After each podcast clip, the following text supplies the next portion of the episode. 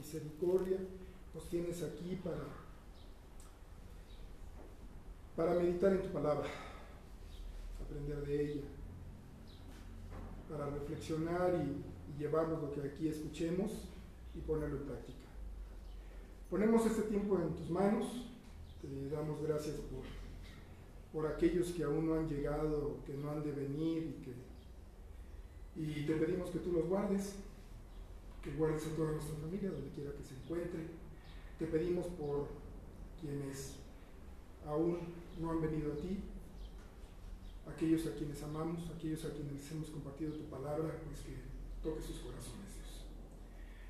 Te pido por sabiduría en la toma de decisiones por nuestro gobierno. Tú dices que toda autoridad, en tu palabra, toda autoridad está puesta por ti. Te pedimos porque les des sabiduría ahora que, las decisiones son complejas. Te pido Dios porque a nosotros nos des discernimiento y podamos filtrar sabiamente toda la información que nos llega, Dios. Hay mucha información falsa, mucha información amarillista. Confiamos en que tú nos has de guardar. Gracias Padre por este tiempo, gracias por lo que hemos de, tener a lo largo de, esta, de este servicio dominical. En el nombre que es sobre todo nombre de tu Hijo Cristo, con el, el perdón de nuestras ofensas. Amén. Amén.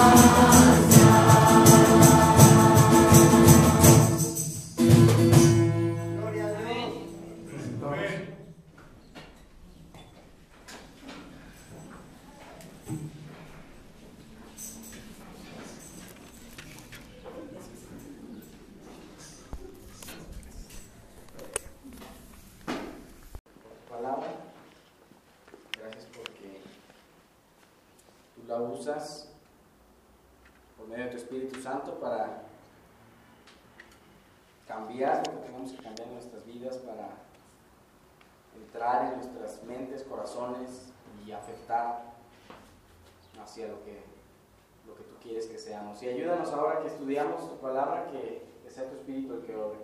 Permítenos ser sensibles, permítenos no dejar que nada nos estorbe y, que en tu palabra podamos, podamos actuar en donde tú quieres que actuemos. En nombre de Jesucristo. Amén. Bueno, pues vamos a hablar de, de profecía. Este, profecía como tal no siempre habla del futuro. Se puede, profecía, esa, esa palabra pudiera también, cuando Dios daba alguna profecía a, un profeta, pues este profeta lo que hacía es dar el mensaje de Dios. A veces ese mensaje hablaba de cosas que sucedieron en el pasado, a veces en el presente, a veces en el futuro. No siempre es del futuro. Pero en este caso particular le puse profecías del futuro y es donde vamos a empezar a hablar de, de Apocalipsis. Pero antes de meternos a Apocalipsis, les quiero presentar eh, un, un argumento que me pareció bastante interesante. Eh, quienes les gusta leer a autores cristianos, este hermano se llama Luis Carballosa y él tiene un libro que tituló El Milenio. Y él hace un argumento muy interesante eh, respecto a Primera de Pedro, estos versículos que menciono ahí, 10 y 11. Y es de lo que quiero empezar a, a, platicar con ustedes, en Primera de Pedro 10 y 11. Pero antes de que lo, si quieren pueden buscarlo para que lo tengamos ahí listo para, para leerlo juntos. Eh, Primera de Pedro, capítulo 1, versículos del 10 al 11. Ahora, antes de, leerlo juntos, les quiero platicar un poquito sobre esta imagen que, aparece en, la diapositiva. Esa imagen yo ya la había visto alguna vez, a lo mejor hace cuatro años o, más, y recientemente uno de los hermanos que compartió en Monterrey volvió a presentar la misma imagen y me acordé de lo útil que es entender esta imagen cuando hablamos de profecía. Ahora, normalmente la gente que, a la que Dios le profetizaba o le revelaba información, eh, la información era clara en muchos aspectos, pero a veces quedaban unas partes eh, que no se revelaban. Ellos, ellos algunos detalles no lo sabían y entonces es como si esas personas de allá están viendo dos montañas de diferente tamaño. Nosotros que lo vemos desde afuera, pues sabemos que son dos montañas, sabemos que en medio hay un valle, sabemos que hay cierta distancia entre una montaña y la otra, pero ellos que están parados en esa perspectiva, ellos únicamente ven una montaña gigantesca y no alcanzan a diferenciar si es una montaña muy grande o si son dos montañas y solo están viendo la cúspide de la segunda montaña, no alcanzan a saber si en medio hay un valle, qué hay en ese valle. Hay mucha información que para ellos queda pendiente todavía de entender y nosotros la podemos ver si nos salimos de, donde, de donde ellos estaban parados. Entonces, esto, esto es como, como muchas veces funciona la profecía. En el Antiguo Testamento hay veces que en una misma profecía vemos sucesos que, que tenían o ocurrían a veces en los siguientes siete días, pero a veces tomaban siete años para que sucediera, a veces tomaban dos mil años para suceder y, y, es difícil diferenciar qué iba a suceder en siete días y qué iba a suceder en dos mil años. E, eso sucede muchas veces en los pasajes de profecía. Para nosotros, gracias a Dios, ya que estamos después de muchos años, ya hemos visto muchas cosas que se han cumplido, entonces nos da una perspectiva diferente en cosas que ya sabemos que ya se cumplieron y podemos palomear una lista de cosas que todavía no suceden y que estamos esperando. Entonces, esa es la idea de esta imagen que vamos a estar estudiando y les invito a leer juntos Primera de Pedro, versículos 10 a, 11. Bueno, síganme con, la mirada, se, se los voy a leer en voz alta. Acerca de esta salvación, los profetas que profetizaron de la gracia que vendría a vosotros, diligentemente inquirieron, inquirieron e indagaron, procurando saber qué persona o tiempo indicaba el Espíritu de Cristo dentro de ellos, al predecir los sufrimientos de Cristo y las glorias que seguirían. Pues, una más, Observen en este texto cómo está hablando de profetas que profetizaron. Y les puse en, la figura de las primeras personas que están allá, bueno, ellos pudiéramos decir que son los profetas que profetizaron. Este pasaje está hablando de profetas del Antiguo Testamento. Quien escribe, que es el apóstol Pedro, está hablando de gente que profetizó muchos años antes de que viniera Jesucristo. Y a ellos los podemos llamar los profetas que profetizaron. Estos profetas que profetizaron dice que tenían, como es, la profecía es bastante difícil incluso para ellos, dice que tenían que con diligencia inquirir e indagar. Tenían que dedicarle mucho estudio para entender exactamente a qué de las montañas se estaba refiriendo cuando venía alguna revelación de Dios o alguna de las profecías. Y ellos dicen que estaban tratando de eh, predecir dos cosas. A una persona que estaban esperando y un tiempo que también estaban esperando. Observen el principio del versículo 11, dice, procurando saber qué persona o qué tiempo. Entonces tenían esas dos dudas primero. Ellos estaban esperando al Cristo, que es el Mesías, aquel que fue prometido en el pasado, que iba a venir, pero no sabían como tal quién era. Todavía no llegaba Jesús, que por eso le llamamos Jesucristo, porque es el Mesías prometido eh, de muchos años atrás. Entonces estaban tratando de indagar qué persona. Y otra cosa que trataban de indagar era cuándo, en qué tiempo es que se van a cumplir estas profecías. Persona y tiempo. Y después dice claramente que estaban prediciendo dos, eh, dos puntos clave respecto al Mesías o respecto a Cristo. Al final del versículo dice, al predecir los sufrimientos de Cristo y las glorias que seguirían. Entonces, por eso es que en estas eh, montañas, lo primero que puse, la primera montaña que ellos estaban esperando, eran los sufrimientos de Cristo. Y la segunda montaña que estaban esperando eran unas glorias que seguirían. Entonces en el texto es claro que primero tenían que venir los, sufrimientos, era algo necesario que, que, sucediera primero para que después pudieran venir las glorias de Jesucristo después. Y eso es lo que ellos estaban tratando de entender. ¿Quién? ¿En qué tiempo? Y tratar de ver que primero iban a venir sufrimientos y después iban a venir unas glorias posteriores. ¿Pudieras dar otra? Muy importante. Acá esto es lo que ellos tenían como en bastante duda. ¿Va a suceder los sufrimientos de Cristo? Sí. ¿Van a suceder las glorias de Cristo? Sí. Lo tenían bien claro. El, signo de intervención estaba en cuánto tiempo iba a suceder entre una y otra, otra cosa. Estaban seguros de que, de que sucedía, pero no estaban seguros de cuánto tiempo iba a pasar entre uno y otro evento. Y si avanzamos también a la siguiente, hay otro texto. Eh, muy por favor este texto está en Lucas y observen cómo el Señor Jesús explica algo otra vez muy parecido a esta idea a los caminantes que van a Emmaus. Para este momento ya recuerden que el Señor Jesús resucitó ya, no se ha presentado todavía muchos testigos, entonces muchos piensan que, pues no, ya se acabó todo, lo que Jesús prometió y todo, la gente dudó y no sabían que ya había resucitado. Entonces vienen estos caminantes hacia Emmaus y se les aparece el Señor Jesús sin que ellos sepan que era el Señor Jesús hasta que después de un rato de caminar, dice que sus ojos les son abiertos y el Señor Jesucristo les empieza a explicar, utilizando el Antiguo Testamento otra vez, pudiéramos decir, utilizando los profetas que profetizaron en el pasado, les empieza a explicar y les dice en el 24, número 25, dice, capítulo 24, 25, entonces Jesús les dijo, oh insensatos y tardos de corazón para creer todo lo que los profetas han dicho. Entonces ahí está la primera característica, los profetas que profetizaron no era necesario que el Cristo padeciera todas estas cosas y después qué? Y entrara en su gloria. Entonces el Señor Jesús está explicando exactamente lo mismo que dice Pedro en, en este capítulo 1, versículos 10 y 11. El Señor Jesús a los caminantes de Maús les está diciendo lo mismo. Los profetas del, del pasado nos dijeron que iban a haber dos cosas seguras, sufrimientos de Cristo y después las glorias de Cristo. Así es como, como está profetizado ya desde el Antiguo Testamento y así es como, como Jesús incluso les dice, no, no sean insensatos, es algo que ya sabían que iba a pasar, porque se sorprenden que tuve que sufrir primero.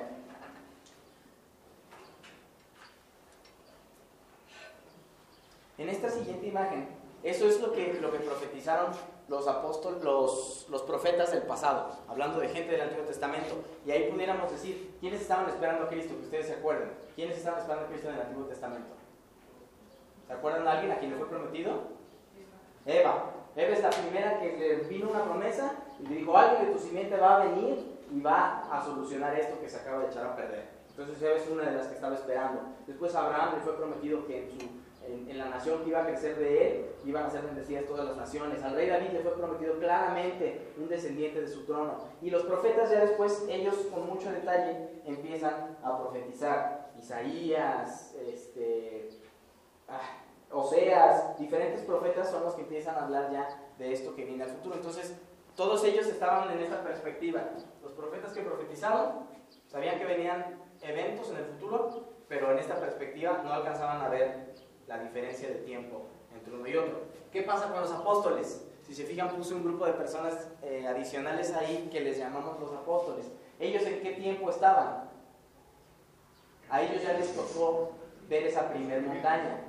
Entonces para ellos era un poco más, más fácil por lo menos saber que los sufrimientos de Cristo, como les dice Jesús, son insensatos, no sabían que tenían que venir los sufrimientos primero, entonces esos sufrimientos a ellos les toca verlos en pasado, pero todavía están volteando hacia el frente porque están esperando esa segunda montaña, esa segunda profecía que son las glorias de Cristo que iban a venir después de su sufrimiento. Observen en Tito. Tito, Tito explica con mucho detalle, aquí ya no están hablando respecto a los profetas, sino están hablando los apóstoles. ¿Qué postura tienen los apóstoles eh, respecto a estas dos montañas de, de, los sufrimientos de Cristo y la gloria de Cristo?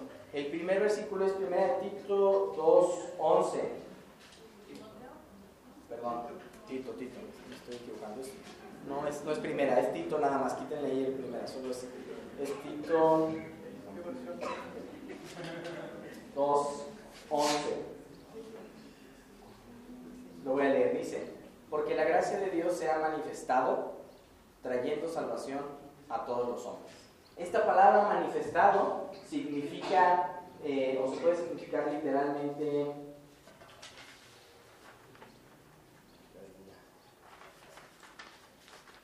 llegar a ser visible.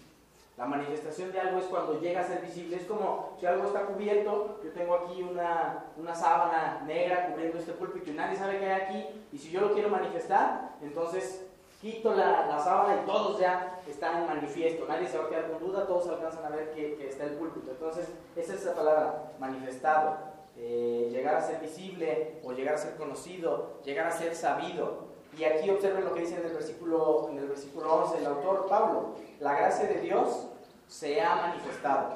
Ellos ya como apóstoles, ya ellos ya ven la gracia de Dios, o en otras palabras, los sufrimientos de Cristo, la venida del Mesías y sus sufrimientos, ellos ya lo ven en el pasado. Se ha manifestado en el pasado la, la, la gracia de Dios. Pero después inmediatamente en el, en el versículo 13 observen ahora lo que sí están esperando todavía. Dice, aguardando la esperanza bienaventurada y la manifestación de la gloria de nuestro gran Dios y Salvador, Cristo Jesús.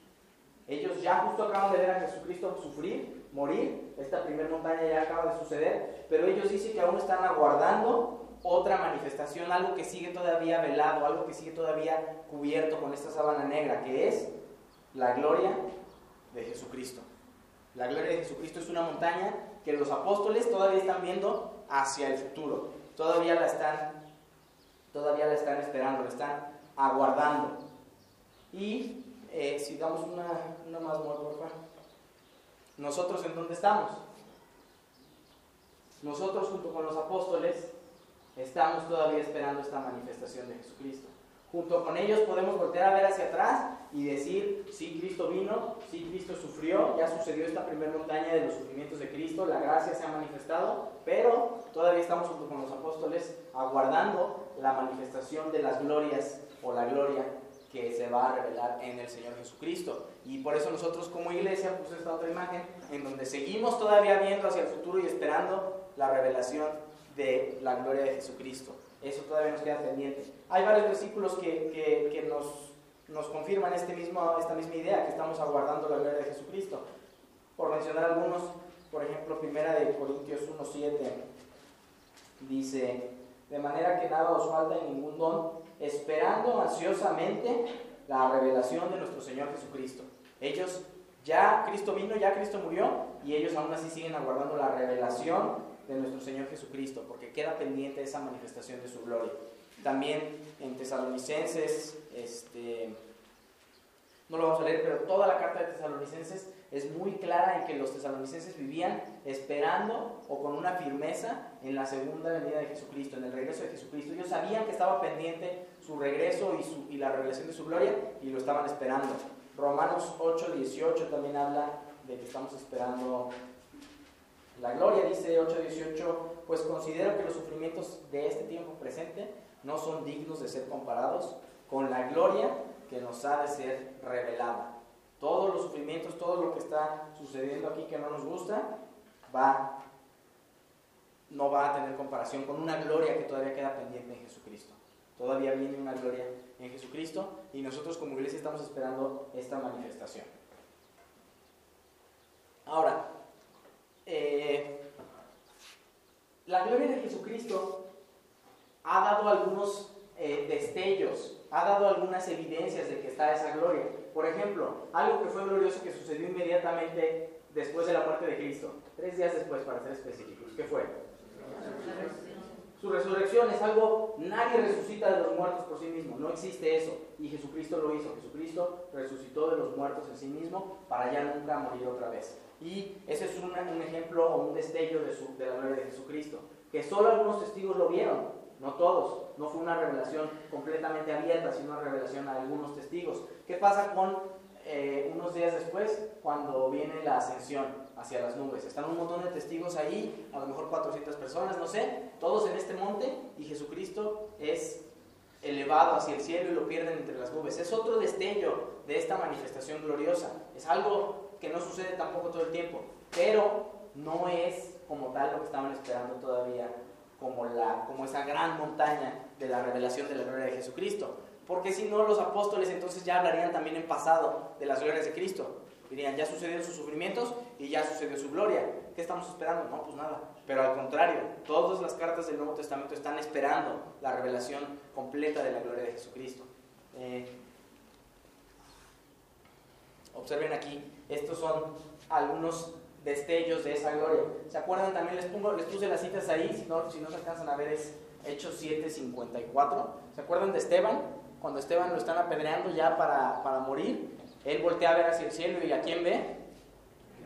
A Jesucristo, a Jesucristo en el trono. Entonces es un destello de la gloria de Jesucristo, que sí es real. Después tenemos también el ejemplo con Saulo en Hechos 9.3. Saulo también cuando va en el camino es enemigo completo de la iglesia, enemigo completo de Jesús. Y cuando se le aparece Jesús, cae completamente espantado. Esa luz es, es tan resplandeciente que él queda como ciego y no le queda otra más que decir, Sí, sí es cierto, Jesús es real, porque ahí viene un destello de la gloria de Jesucristo.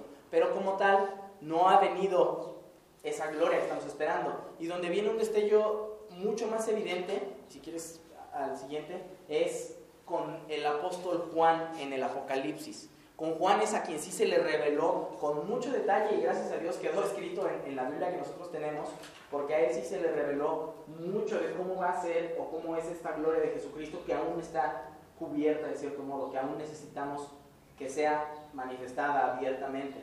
Entonces a Juan se le revela, y si quieren ir en, Apocalipsis capítulo 1, él ahí ve al Señor Jesucristo y observen cómo es la descripción y observen cómo Juan, este, cuál es la reacción de Juan después de que vea a Jesucristo. Dice Apocalipsis 1, versículo 10 en adelante.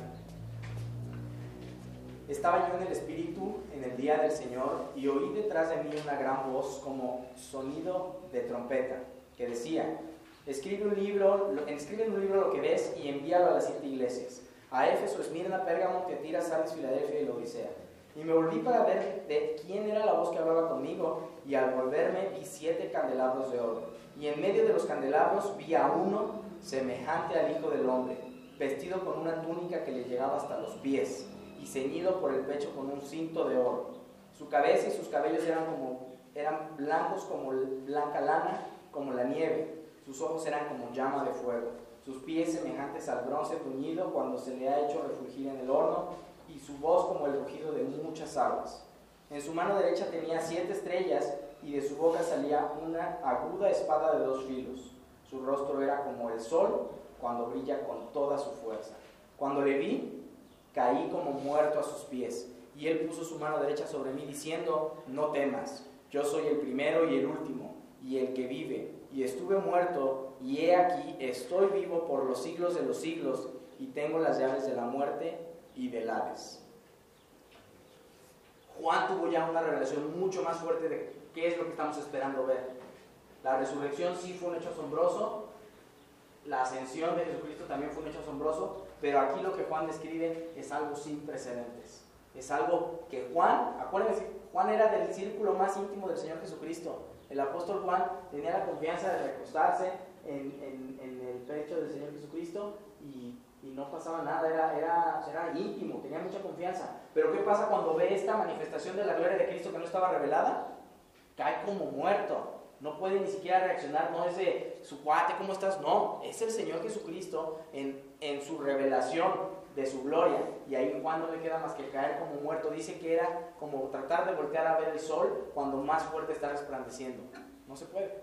No te puedes quedar viendo al sol cuando más fuerte está resplandeciendo. Dice Juan que algo semejante sucedió cuando vio al Señor Jesús en su gloria. Y eso es lo que estamos esperando. Una revelación gloriosa, sin precedentes, que los profetas esperaban, no sabían cuánto iba a pasar de un, momento a otro.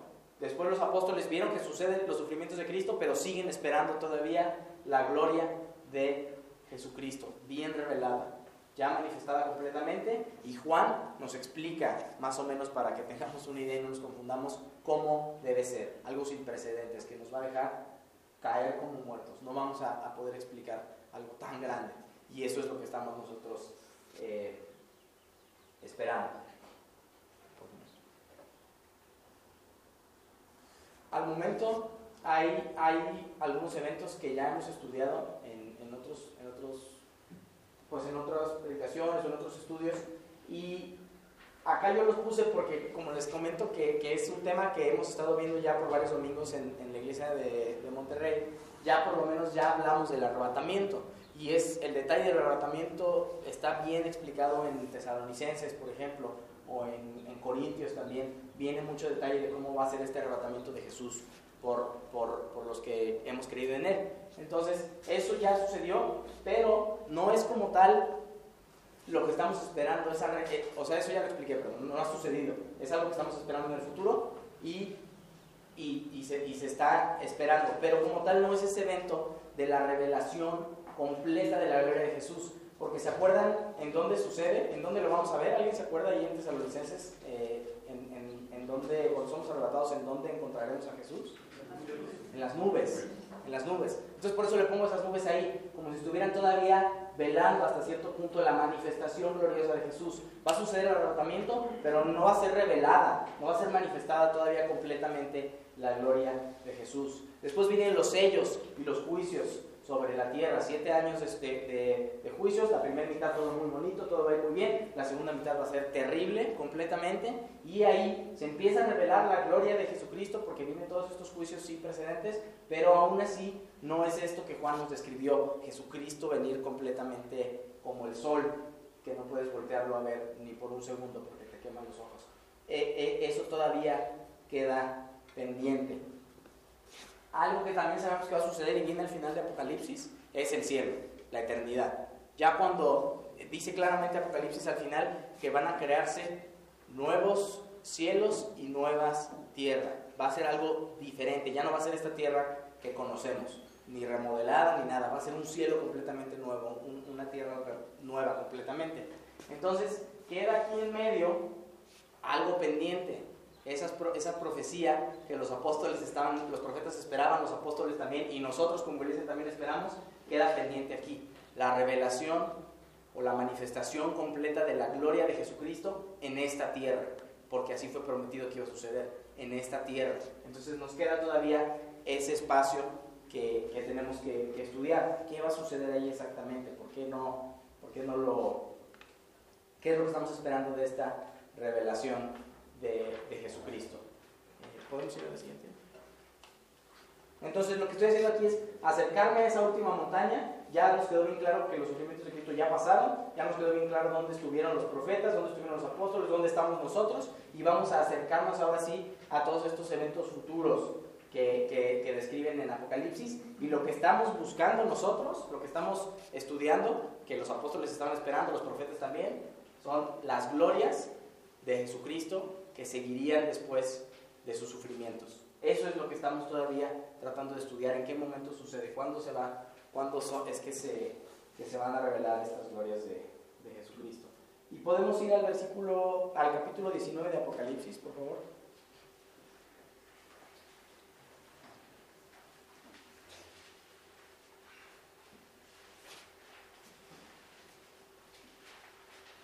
Estos versículos que vamos a leer Recuerden que ya sucedió el arrebatamiento, ya sucedieron los juicios durante siete años, o la gran tribulación como se llama, y justo inmediatamente después de eso, justo que termina la gran tribulación, viene este, este capítulo que vamos a leer. Y vamos a empezar a leer a partir del versículo 11. Y observen la primer, el primer enunciado, es, es bastante, tiene mucho contraste. Y vi el cielo abierto. ¿Se acuerdan lo que les pregunté cómo fue el arrebatamiento? Entre las nubes. Aquí, ¿cómo va a ser? Cielo abierto, completamente manifestado. Y si quieres, voy a ayudarme entonces a darle, un, un clic más. Y por eso les pongo esta imagen. Es diferente, son dos eventos distintos. Porque uno va a suceder entre las nubes, todavía no está manifestado, pero este segundo que vamos a, leer, esta, esta venida de Jesucristo ya en toda su gloria para manifestar su gloria, es a cielo abierto. En otras palabras, nadie se va a quedar sin verlo. Nadie va a poder decir, no sucedió, o yo no lo vi, o yo no me enteré. Va a ser completamente evidente para todos. Y aún así los que no han creído en el Señor Jesucristo y sigan sin creer, no va a ser por falta de evidencia, no va a ser porque no lo vieron, como muchas veces dicen ahora, es que yo si lo viera creería, no es cierto. Ahí se va a ver claramente y la gente aún así lo va a rechazar. Porque no, e, ese es el, problema no es si hay evidencia o no, el problema es no queremos creer en Jesucristo. No nos conviene a nuestras vidas eh, cómodas que ya llevamos, en nuestras vidas de pecado. Entonces ahí va a ser completamente abierto, revelado y así es como empieza el versículo. Y vi el cielo abierto. Y he aquí un caballo blanco, el que lo montaba se llama fiel y verdadero y con justicia juzga y hace la guerra. Sus ojos son una llama de fuego y sobre su cabeza hay muchas diademas y tiene un nombre escrito que nadie conoce sino él. Y está vestido de un manto empapado en sangre y su nombre es el Verbo de Dios. ¿Se acuerdan quién es el Verbo según Juan en el primer capítulo? Es el Señor Jesucristo. Aquí no queda duda de que es el Señor Jesucristo quien está viniendo a cielo abierto. Después el 14 y los ejércitos que están en los cielos vestidos de lino fino, blanco y limpio, le seguían sobre caballos blancos. De su boca sale una espada afilada para herir con ella a las naciones y las regirá con vara de hierro. Y él pisa el lagar del vino del furor de la ira del Dios Todopoderoso. Y en su manto y en su muslo tiene un nombre escrito. Rey de reyes y Señor de señores. ¿Y se acuerdan del contraste cuando le crucificaron? ¿Qué le pusieron arriba? rey de los judíos. Y luego, y luego ¿qué, decían los judíos que se enojaron? No, no, no, corrígele. Él dice que es el rey de los judíos. Bueno, pues aquí viene con un, letrero grande. Sí, sí soy. No, no es que yo decía. Rey de reyes y señor de señores. Y vi a un ángel que estaba de pie en el sol y clamó a gran voz diciendo a todas las aves que vuelan en medio del cielo, venid congregados para la gran cena de Dios para que comáis carne de reyes, carne de comandantes y carne de poderosos, carne de caballos y de sus jinetes y carne de todos los hombres, libres y esclavos, pequeños y grandes. Entonces vi a la bestia y a los reyes de la tierra y a sus ejércitos reunidos para hacer guerra contra el que iba montado en el caballo y contra su ejército. Observan aquí cómo están viendo al rey de reyes y señor de señores en toda su gloria y aún así su decisión es ir y hacer guerra en contra de él. De nuevo, no es falta de evidencia, es que no queremos creer. Y después el versículo 20, y la bestia fue apresada y con ella el falso profeta que hacía señales en su presencia, con las cuales engañaba a los que habían recibido la marca de la bestia y a los que adoraban su imagen. Los dos fueron arrojados vivos al lago de fuego que arde con azufre. Y los demás fueron muertos con la espada que salía de la boca del que montaba el caballo y todas las aves se saciaron de sus carnes. El contraste es, es evidente y es muy fuerte. La primera vez que Jesucristo viene y que se revela la gracia de Dios o se manifiesta la gracia de Dios en Jesucristo sufriendo en la cruz, pues Él viene a sufrir, viene a salvarnos. No viene a reclamar como tal su trono y obligar a todos que le adoren. No, Él viene a ofrecer salvación. Pero esta segunda vez que viene, que estamos describiendo acá, Aquí ya, ya no viene ahora sí montado en un burrito. Entra montado ya en su caballo blanco, como en ese entonces así sucedía, los, los capitanes que venían victoriosos de las guerras entraban a Roma a través de la calle principal montando un caballo blanco, completamente gloriosos, completamente victoriosos. Ya es así como viene Jesucristo, en toda su gloria. Y Ya no viene como tal a salvar a la gente, viene a destruir a todos sus enemigos. Y eso es lo que describe aquí claramente. A todos los que quieren hacer la guerra contra él, dice que apresa a la bestia, al falso profeta, son enviados para toda la eternidad al lago de fuego. Y a todos los demás, todo el ejército que estaba ahí tratando de pelear contra él, dice que con la espada que sale de su boca, los destruye por completo. A eso es a lo que viene en esta segunda ocasión con toda su gloria. A destruir a sus enemigos. Y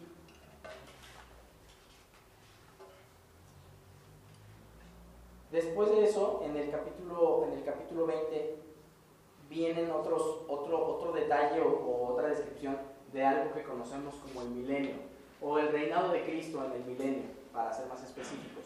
Jesucristo entonces la primera vez vino a salvar y la segunda vez viene a demostrar toda su gloria, a destruir a sus enemigos y a reinar durante mil años, como a poner el ejemplo, así es como se debe de reinar y va a reinar durante mil años y el capítulo 20 lo va a describir. Observen el, principio del capítulo 20 y si quieres uno más. Bueno, tenemos ahí ese periodo de mil años justo después de que Jesucristo viene y derrota a todos sus enemigos y dice el versículo 1, y vi a un ángel que descendía del cielo con la llave del abismo y una gran cadena en su mano. Prendió al dragón, la serpiente antigua que es el diablo y Satanás, y lo ató por mil años, y lo arrojó al abismo y lo cerró, y lo selló sobre él, para que no engañara más a las naciones hasta que se cumplieran los mil años. Después de esto debe ser desatado por un poco tiempo. Entonces, justo acaba de, el Señor Jesucristo derrotar a sus enemigos, destruye a todos. Hay dos enemigos allí, que son el falso profeta y la bestia, que son enviados ya directamente al infierno, al lago de fuego, que ya no hay marcha para atrás. Ahí, una vez que entras, por los siglos de los siglos, es, es ahí, ya no hay salida. Pero observe cómo Satanás, que aquí le llaman como la serpiente antigua o como el diablo, la serpiente antigua, pues todos sabemos que se refiere a lo que estaba esperando Eva, la serpiente que, que lo engañó, que es Satanás. Satanás significa el enemigo.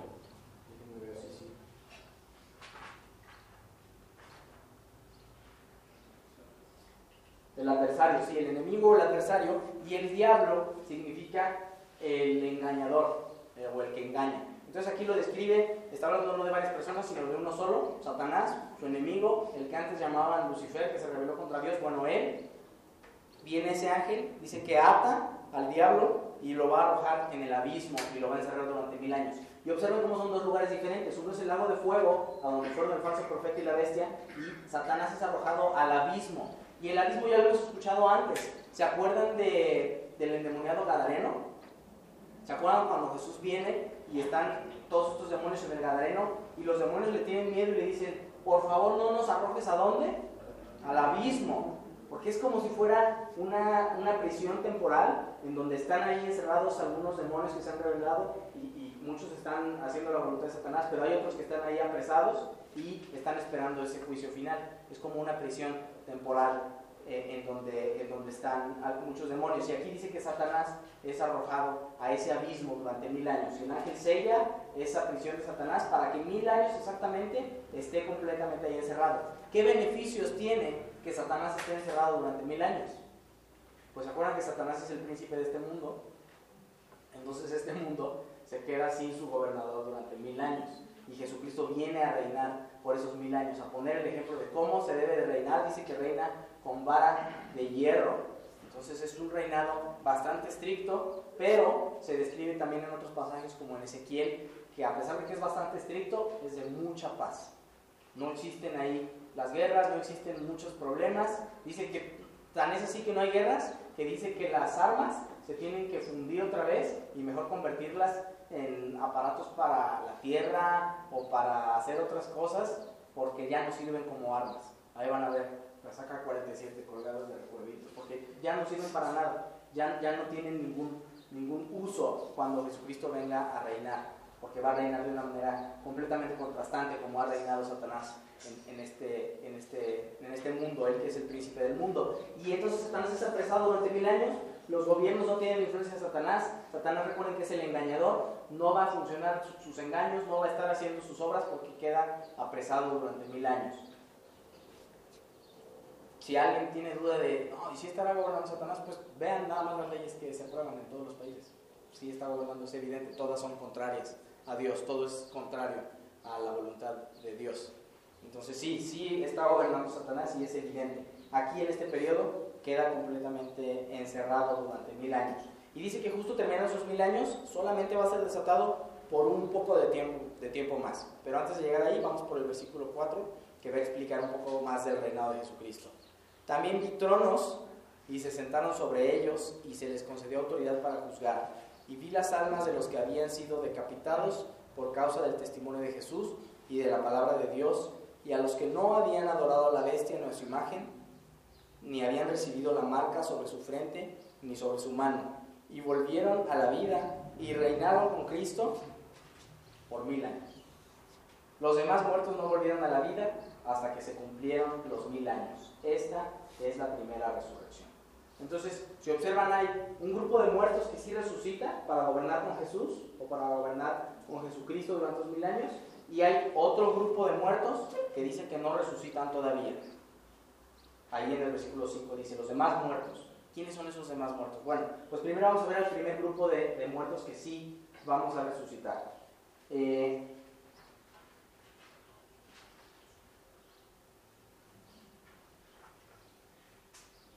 lo pudiéramos dividir en tres partes. Uno, de los primeros que vamos a resucitar y estar ahí en el milenio con Él, pues somos los que hemos creído en Jesucristo. Los que, la iglesia, después de que Cristo vino y murió, y todos los que hemos creído y hemos muerto a lo largo de estos mil años que han pasado, pues esos somos los primeros que, que o, uno de esta, de esta parte de esos que sí vamos a resucitar ahí. Quien lo describe con mucho detalle, como les decía, es eh, Pablo en Tesalonicenses. Si quieren, pueden ir ahí, si no se los voy a leer en, voz alta, es Tesalonicenses, capítulo, 1 Tesalonicenses capítulo 4.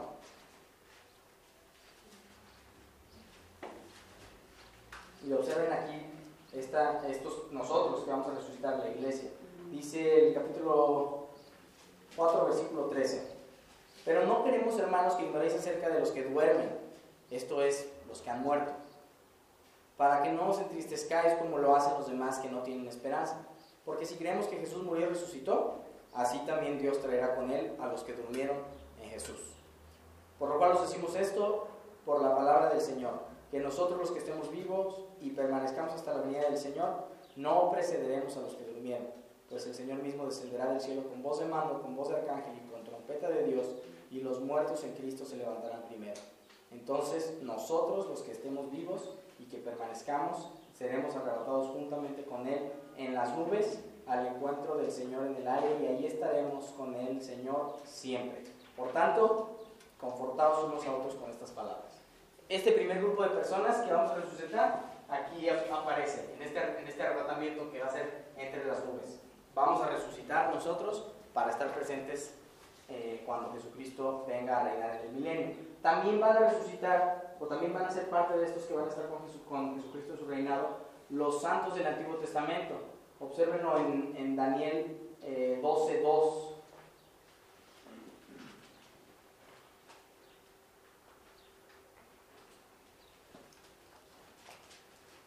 Daniel capítulo 12, versículo 2 dice, y muchos de los que duermen en el polvo de la tierra despertarán, unos para la vida eterna y otros para la ignominia, para el desprecio eterno.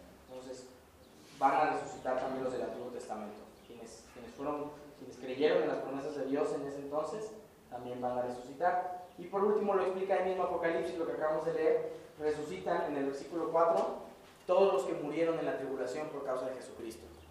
Los que fueron no quisieron el sello en sus frentes, no quisieron adorar a la, bestia ni al falso profeta, bueno, pues ellos fueron decapitados, fueron perseguidos y todos ellos que murieron por Jesucristo van a resucitar aquí para estar con Él en ese milenio, eh, reinando con Él. El versículo 6 de Apocalipsis 21 dice, bienaventurado y santo es el que tiene parte en la primera resurrección. La muerte segunda no tiene poder sobre estos, sino que serán sacerdotes de Dios y de Cristo y reinarán con Él por mil años. Entonces estaremos ahí reinando con Él. ¿Quiénes no resucitaron? Porque en el 5 dice que los demás muertos no volvieron a la vida. Todos los que han muerto sin Cristo.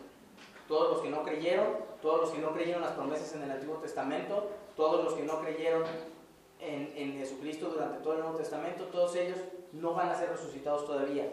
Ellos están esperando otro evento en donde sí serán convocados, pero para ser enjuiciados. Y nosotros no, nosotros resucitamos para gozarnos con Cristo durante estos mil años primero y después durante toda la eternidad. Esos, ellos, ellos quedan, quedan pendientes. Eh, el reinado debe de ser de mil años y aquí uno de los problemas en, en, los libros de profecía es que a veces cuando no entendemos algunos de los pasajes es más fácil decir, pues es una ilustración, es una imagen. No, no, no es literal, es como un ejemplo. Entonces algunos dicen, no, mil años, bueno, es que para Dios mil años son como un día y un niño como mil años y, y tratamos de no hacerlo literal. Pero como vimos en Pedro y en, y, y en Lucas por lo menos, cuando dijo que iban a suceder los sufrimientos de Cristo y después las glorias de Cristo, ¿los sufrimientos fueron una figura o fueron literales? Fueron completamente literales, fueron literales. Entonces las glorias que estaban esperando son también literales, no hay razón para decir los sufrimientos eran literales, las glorias, bueno, quién sabe, eran una imagen ahí este, interesante. No tiene sentido. Estaban esperando estas dos montañas y las dos tienen que ser literales. Eh, algo también que ha pasado a lo largo de la historia, muchos de los, de los hermanos que, han, que se han, han, escrito que sí, parece ser que es más una figura o parece ser que, que no es tan literal como pensábamos, no son de los primeros cristianos de la iglesia, sino es conforme pasó el tiempo. Entonces a mí me hace pensar pues que nos ganó la impaciencia. Porque ¿qué pasa con los tesalonicenses? Los tesalonicenses dicen, viene Jesucristo hoy o mañana, ellos están esperando ya.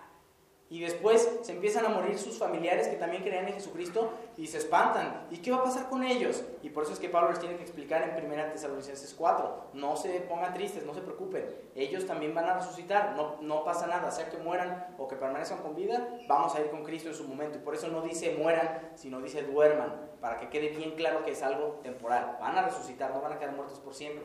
Entonces pasan muchos años y después, por ejemplo, este, este mm, Agustín de Hipona, que también es, es, alguien que, que, que es muy estudioso de la palabra y que tiene mucha doctrina, pues ya pasaron muchos años, entonces empiezan a pensar a lo mejor que es algo figurado, porque ha pasado mucho tiempo. Lo que quiero decir con esto es, no nos desesperemos. Si ya llevamos dos mil años, no por eso decimos, bueno, entonces quién sabe, a lo mejor era una figura y pues ya, este, ya no vamos a ver esa gloria de Cristo. No, es literal y la estamos esperando. Y la iglesia y las cartas que redactan los apóstoles eran para animar a los hermanos a que vivieran sus vidas con el propósito de esperar a Jesucristo que iba a venir. Es algo que debe de, de, estar presente completamente en nuestras vidas. Esa esperanza debe de ser firme, real, inamovible, el que estemos esperando a Jesucristo. No nos podemos desesperar. Y si pasan dos mil años más, no importa. Debemos de vivir esperando, porque sea que muramos o que permanezcamos vivos, al final vamos a estar con Cristo. Y ese debe ser uno de, los propósitos de nuestra vida.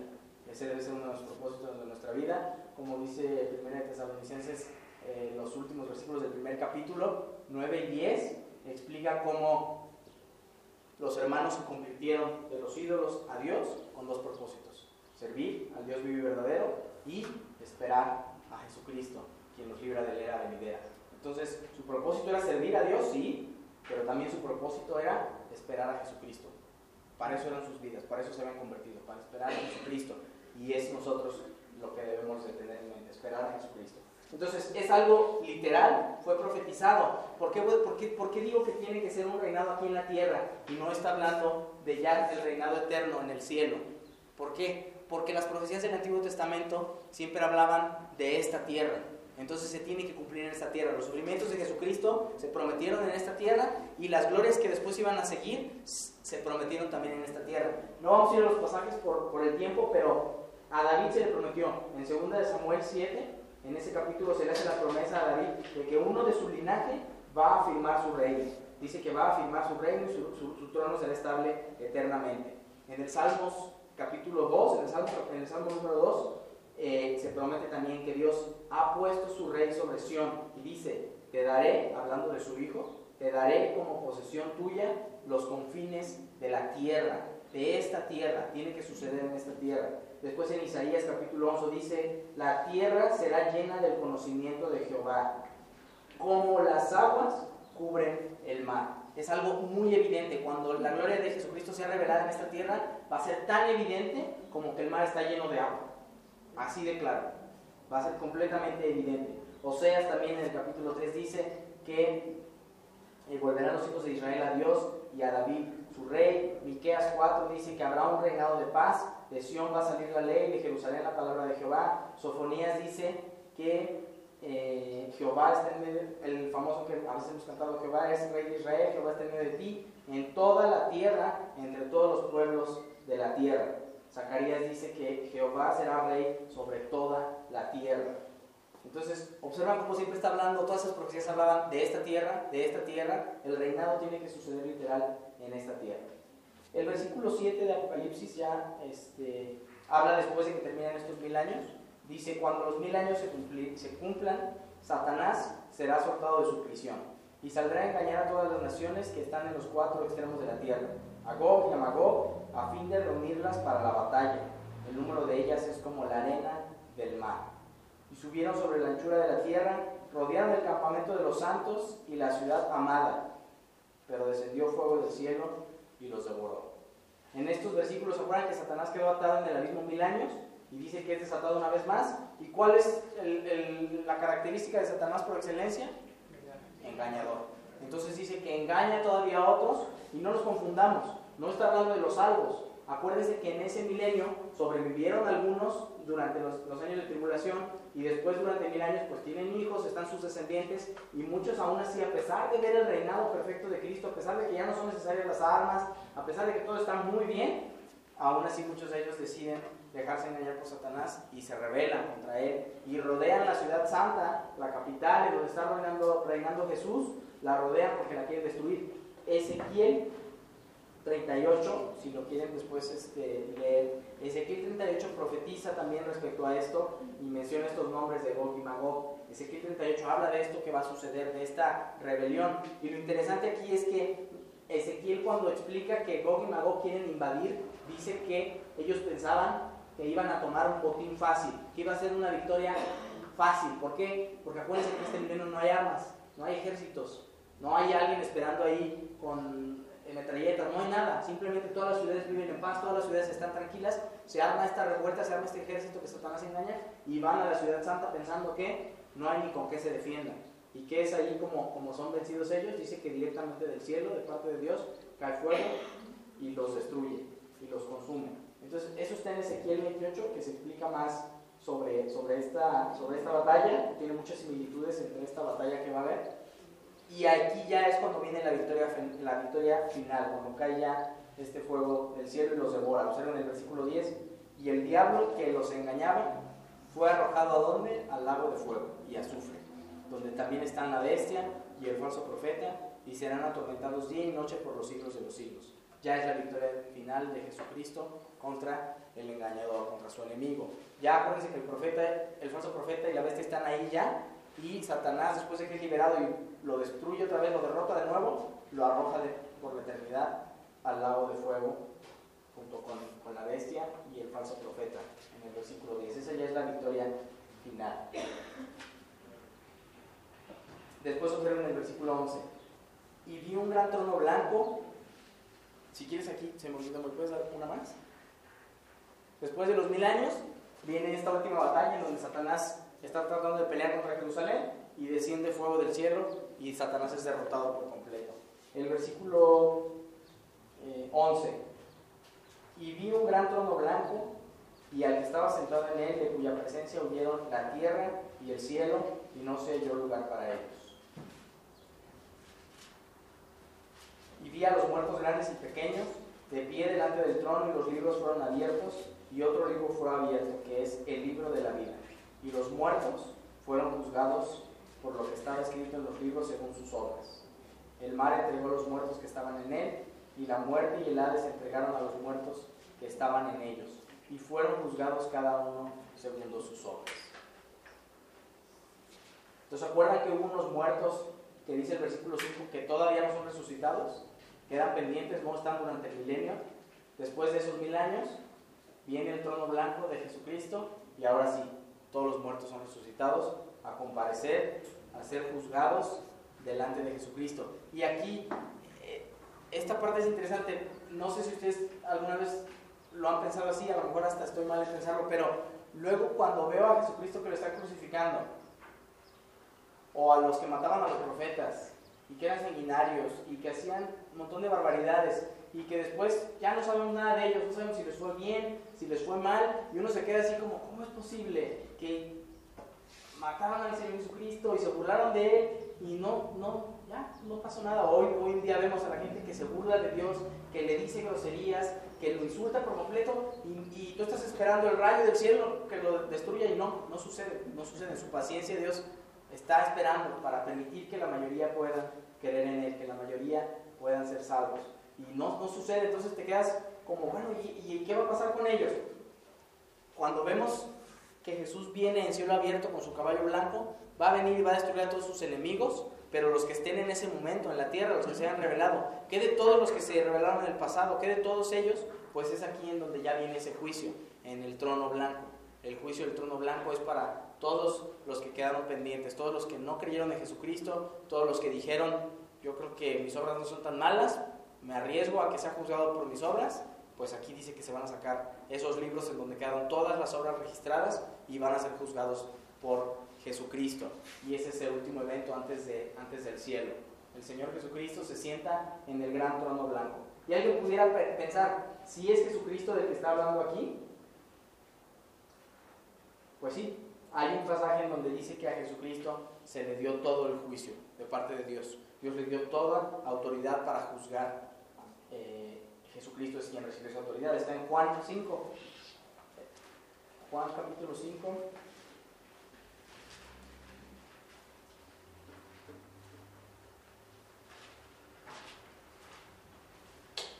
versículos del 22 al 29.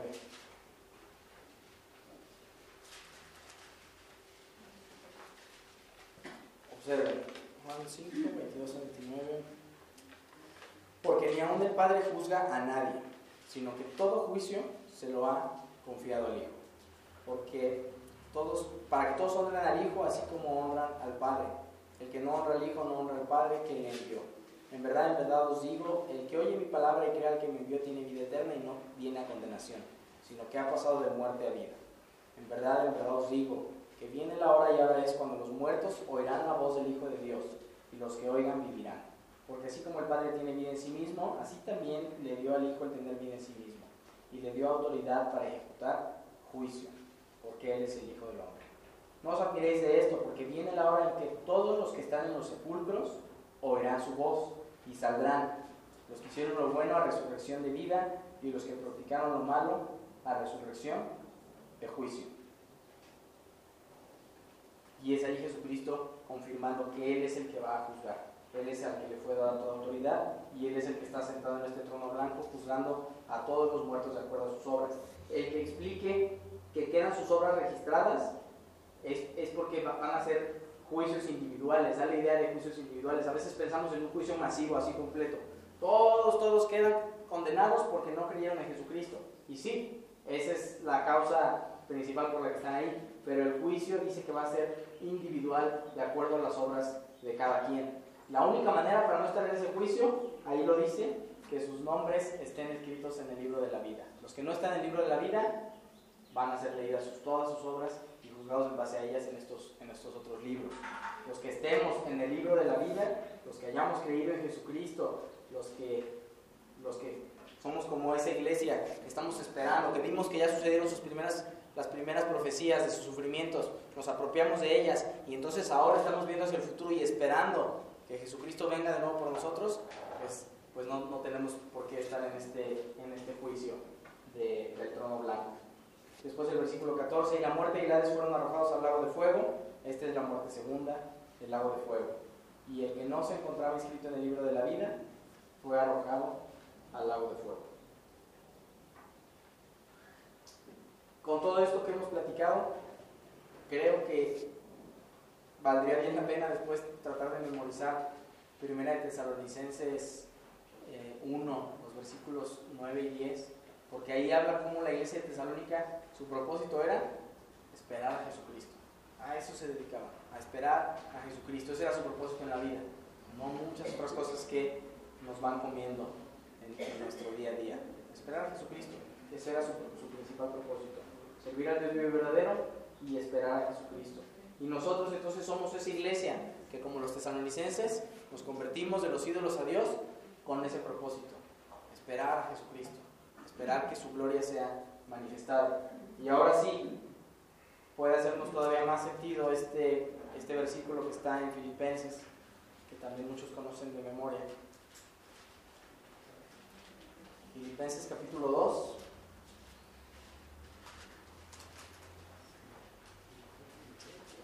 Versículos 9 y 11. Y está hablando de Jesucristo. Por lo cual, Dios también le exaltó hasta lo sumo y le confirió el nombre que es sobre todo nombre, para que al nombre de Jesús se doble toda rodilla, de los que están en el cielo y en la tierra y debajo de la tierra, y toda lengua confiese que Jesucristo es Señor, para gloria del Dios Padre.